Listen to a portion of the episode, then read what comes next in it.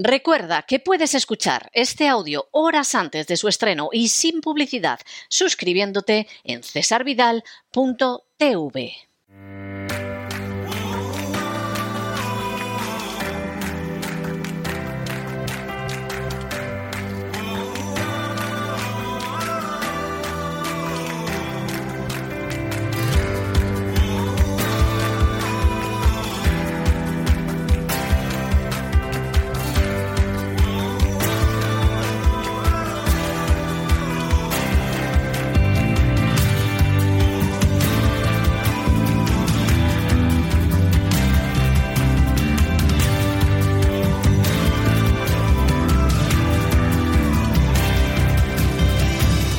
Sana con Elena Kalinnikova.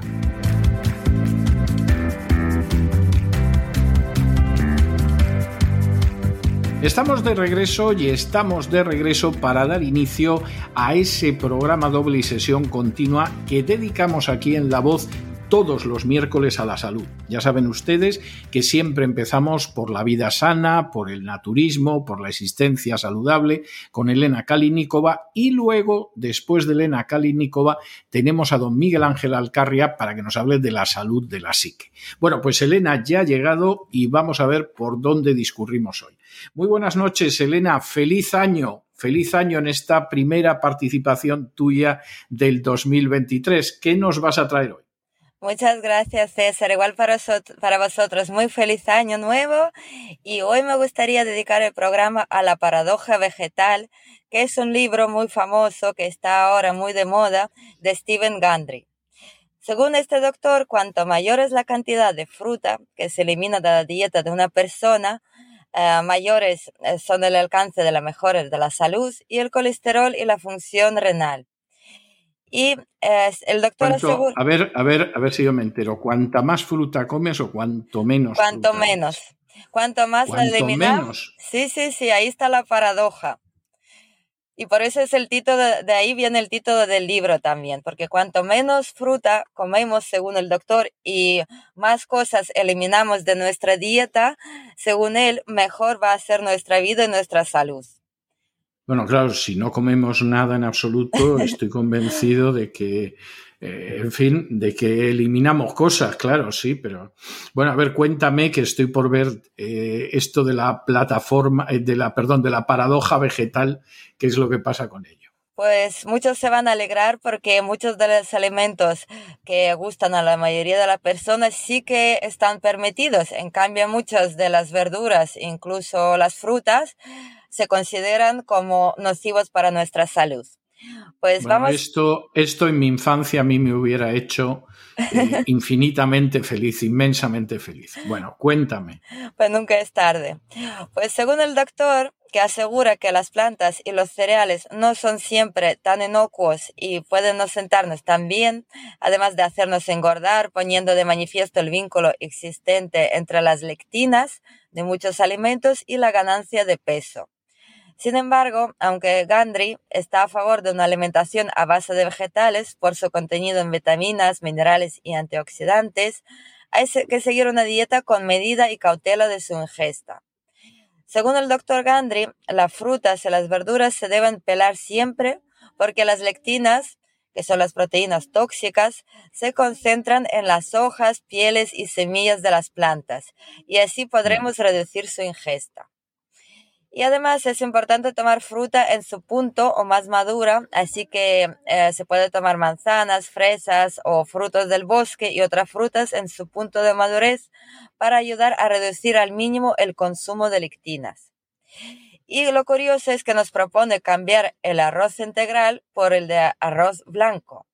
Bueno, yo estoy, estoy ahora mismo, lo que te estoy escuchando, estoy viendo las portadas de libros de este doctor y hay una que aparece con un plato absolutamente atractivo de espagueti con salsa de tomate y, albóndigas. Bueno, si esto es saludable, yo es que me, voy a convertir en adepto. ¿eh? pues casi, casi, César. Vamos a seguir, así vas a ver si coincide la imagen con lo que a ti te gusta comer. Pues los cereales y semillas integrales cuentan con cubiertas externas duras con alto contenido de lectinas que generan tensiones y alteraciones en el aparato digestivo. ¿Y dónde se encuentran las lectinas? ¿En la carne roja, en la bollería industrial o en la comida rápida? Por una vez os voy a decir que no. Están alimentos tan bien vistos como los tomates, las patatas, la soja, los granos de cereal, las judías o los frutos secos. O sea, eso se elimina.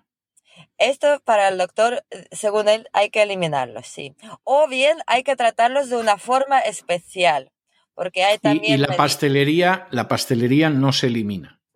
Ya llegaremos a eso.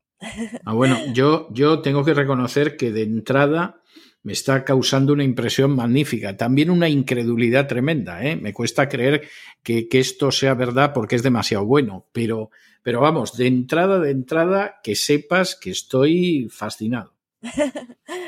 pues vamos a seguir entonces. Y em, entre los miedos que provoca está el hecho de que la lectina, al ser la intermediaria en la adhesión de bacterias y virus a las células, y si con esto no son temidas todavía, solo hace falta saber que el gluten también es una lectina. Sí.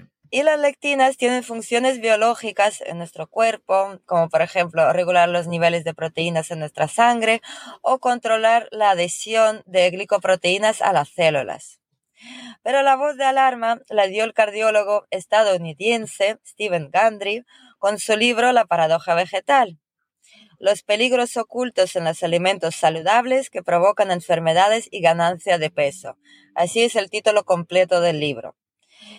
Y a raíz de este libro surgió la dieta en cuestión, que consiste en eliminar la ingesta de alimentos ricos en lectinas y o tratarlos de forma especial. Evitar el maíz, también las patatas, el tomate, la berenjena, el pimiento, la soja, la calabaza y el calabacín.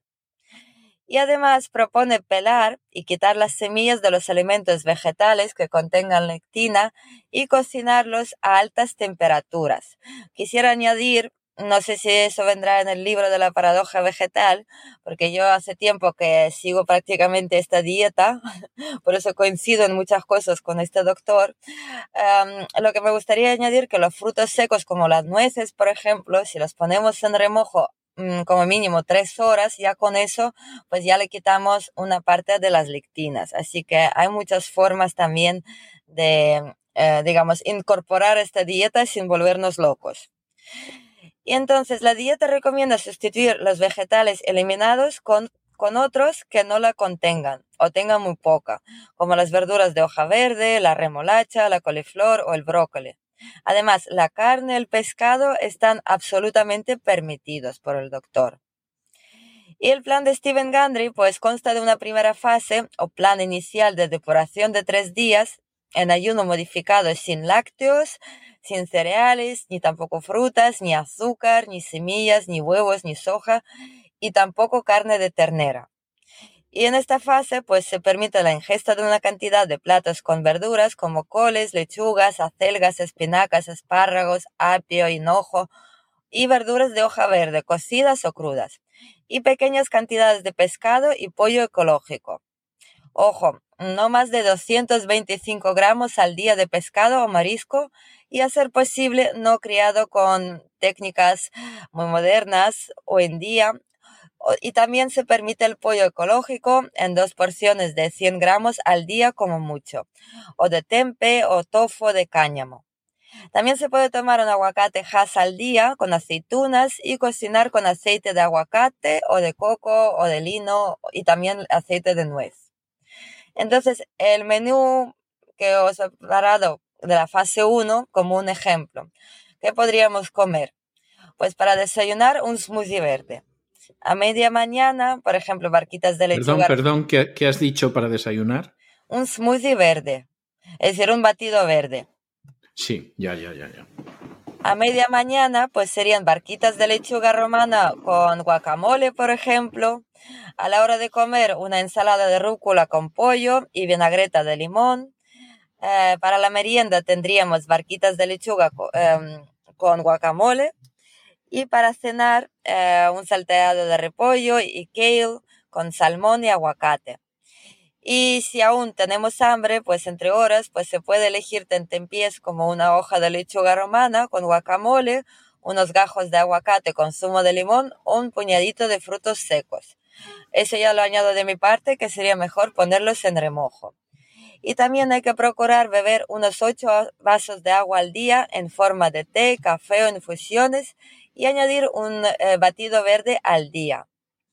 Y en la fase 2 de reparación y recuperación, que dura un mínimo de 6 semanas, en las dos primeras pues nos servirían para ir eliminando o reduciendo algunos alimentos y tomando más cantidades de otros. Además, se eliminan eh, las principales lectinas que son los cereales, leguminosas, maíz y soja. Y también, por desgracia, los azúcares y edulcorantes artificiales. Incluso se minimiza la ingesta de mayor parte de las grasas omega 6 que activan el modo de ataque del cuerpo, favoreciendo el almacenamiento de grasas y aumentando la sensación de hambre.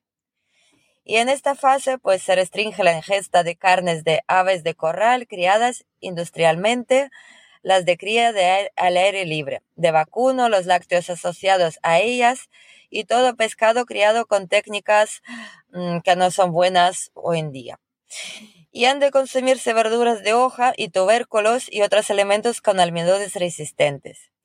Y también se puede tomar pequeñas porciones de frutos secos, guacamole o medio aguacate hash como tentempié para evitar picar dulces o fritos o salados, que son alimentos poco apropiados que no hacen más que aumentar las ganas de comer. Y la fruta no se recomienda en esta fase, aunque se puede introducir en la fase posterior de consumo ocasional como golosina, por ejemplo. Y por supuesto, se puede y se debe aumentar el consumo de grasas de omega 3, presentes en el aceite de pescado, el aceite de perilla o linanza y otros aceites como podrían ser el de aguacate, de nuez, de oliva, nuez de macadamia y triglicéridos de cadena media que favorecen la reparación de la barrera intestinal. Un menú de ejemplo, por ejemplo, podría ser para desayunar otra vez el batido verde, a media mañana un cuarto de taza de frutos secos crudos y a la hora de comer pechuga de pollo ecológico a la plancha y a la hora de merendar pues barquitas de lechuga y guacamole. Y para finalizar el día, salmón de Alaska a la plancha y corazones de alcachofa al horno. También se puede tomar repollo con zanahoria en ensalada con aceite de sésamo y vinagre de sidra. Y en esta tercera fase, que consta de un ayuno vegano modificado de cinco días, digamos que uno se vuelve un poquito más fan de la dieta flexitariana, porque sigue con los menús de la fase 2, pero reduce la ingesta de proteína de origen animal a un máximo de 50 gramos por comida, un total de 100 gramos al día, modificando las recetas en caso necesario. Y además de seguir evitando los alimentos restringidos en la dieta, se puede incluir los legumbres en pequeñas cantidades y arroz basmati. Y bien, para, eh, hay que también recordar que las mantras básicas de la paradoja vegetal de Stephen Gundry serían las siguientes. En primer lugar, eh, según el doctor, lo que dejas de comer tiene un mayor impacto en la salud que lo que se empieza a comer. Muy curiosa esa eso, eso, eso es lo que me deja absolutamente pasmado, que lo que dejes de comer tiene más impacto que lo que comes. Pero bueno, en fin. El médico es él, no yo. Sí, yo también la verdad que me ha sorprendido bastante al escuchar esta frase, pero pienso yo que la idea es que, claro, como si nos fijamos, por ejemplo, casi todo está hecho con, con el tomate frito. Todo lo que comemos está con el tomate frito y el tomate contiene muchísimas lectinas. Por lo tanto, si quitamos esto, aunque no añadimos... Bueno, yo, yo tomate frito hace siglos que no como. ¿eh? O sea, no sé, claro, también es verdad que no vivo en España y hay cosas que son específicas y tal, pero, pero bueno, yo puedo hacer que no como tomate frito, pero muchísimos meses. ¿eh? Increíble, pues aquí el tomate frito está en cada esquina y también los tomates en sí, que también contienen las lectinas. Entonces, claro, si quitamos, por ejemplo, el los tomates y el tomate frito, pues eh, según el doctor, pienso yo, lo que quiere decir y transmitirnos es que con esto ya añadimos muchísimo más al cuerpo que si seguimos comiendo eh, abundantemente el tomate frito y el tomate en sí y añadimos, por ejemplo, una, un brócoli al día o un poquito de lechuga o lo que sea. Es decir, también tiene sentido lo que está diciendo porque quitando lo, mm, lo que nos hace mucho daño, según el doctor, pues ya ayudamos mucho a nuestro cuerpo, aunque no vayamos a añadir muchas cosas mm, que son saludables.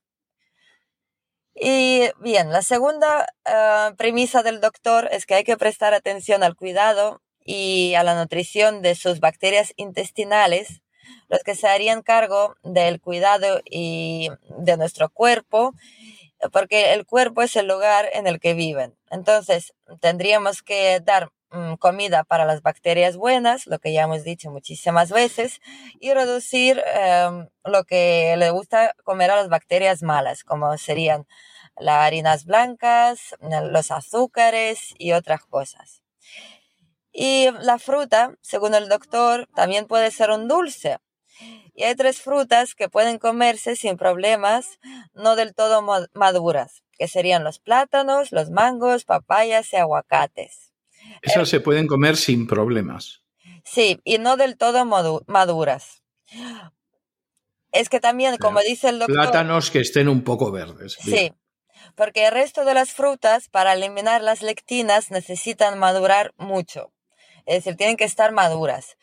En cambio, estas frutas eh, pueden comerse sin estar muy maduras. Eso es lo que quiere decir el doctor. Y por último, eh, según él, somos aquello de lo que se nutren los alimentos que comemos. Así que esta es la dieta del doctor y no sé si algunas cosas... No, no, me he quedado, me he quedado pasmado, pero voy a comprar el libro. O sea, esto también lo digo, porque me parece algo...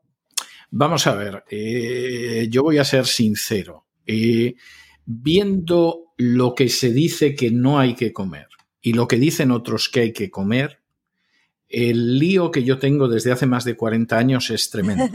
¿eh? Pero digo desde hace más de 40 años porque, por ejemplo, yo viví una dieta que en su día luego se hizo famosa y, y se fue extendiendo, fueron copiándola, adaptándola, etcétera, etcétera. Yo recuerdo una dieta donde te podías inflar a comer todo lo que quisieras en cantidades industriales siempre que fuera proteína.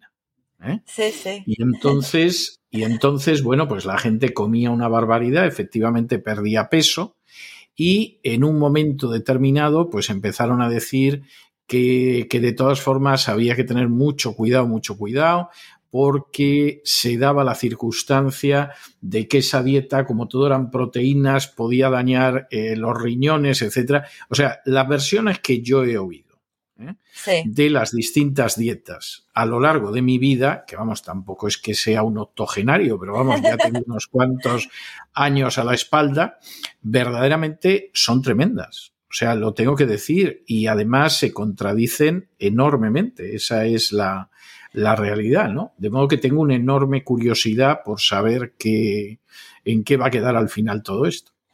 Bueno, yo también la verdad que han habido algunos años que estaba bastante confundida al principio, uh, pero a la conclusión que he llegado yo hasta ahora, porque claro, todos avanzamos, crecemos, aprendemos, la tecnología también ayuda mucho a las investigaciones nuevas, pero en mi opinión, uh, ahora mismo, claro, primero hay que mirar um, el estado de salud original de la persona, es decir, la línea base en la que se encuentra, y también eh, porque no es lo mismo un deportista mm, que, eh, de élite que hace muchísimo deporte a los 16, 18 años y una persona pues que lleva una vida sedentaria y tiene más de 35 años. Es decir, sí, yo deportista de élite no soy, encajo más bien en el segundo grupo, sí. Pero hace mucho que dejé atrás los 35 años, pero bueno. bueno, tampoco hace tanto, César. No, no, hace muchísimo, pero bueno, en fin, no me puede discutir ahora, pero sí, sí, hace mucho, sí. Es que como tienes la piel tan bonita, pareces mucho más joven. Será por eso que no, no me cuadra. No, no sabes lo que te lo agradezco a inicios de año que me digas eso. Es verdad que mi piel siempre ha sido una piel que, que ha estado muy bien y que ha sido muy, muy suave siempre y lo sigue siendo. O sea, yo problema de piel no he tenido jamás, ni en la adolescencia. Creo que en la adolescencia me salió uno o dos granitos un día y eso fue todo lo que yo tuve de piel eh, sucia o con impurezas en la adolescencia. La piel siempre la he tenido muy bien, pero los años son los que son, o sea que no, no hay que darle más vueltas. pero estás muy guapo. Pero bueno, en principio, muchísimas gracias, muchas gracias, Elena, me, me, abrumas. Pero en fin, de todas formas, eh, me parece interesantísimo lo de la dieta esta, ¿no? Pues Vamos a ver qué, qué Voy a leer el libro con mucha atención, ¿eh?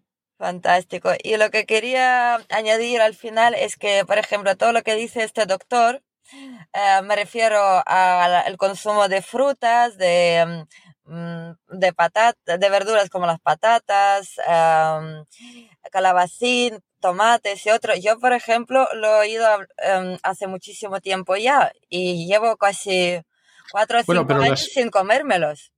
Pero las patatas ya se sabe que son hidratos de carbono y eso es un peligro público. Eso, eso la gente lo sabe, lo de las patatas. Pero, el calabacín, por ejemplo, me llama la atención. Y el tomate. Todo esto no lo como, de hecho, no por los carbohidratos, sino que no lo como por las lectinas, porque yo lo había oído hablar ya hace muchísimos años. Y es que para mí solo simplemente ahora lo han sacado a la luz eh, con este libro y lo han hecho como, digamos, más eh, popular. Pero en realidad las investigaciones hace mucho tiempo pues decían eso. Entonces, en esto estoy completamente de acuerdo con el doctor. Eso sí. Bueno, bueno. Me parece, me parece estupendo, cosas que, que, uno conoce, o sea, me parece estupendo. Muchísimas gracias por todo, Elena, nos volvemos a encontrar la semana que viene. Gracias a ti, César, y un abrazo para todos.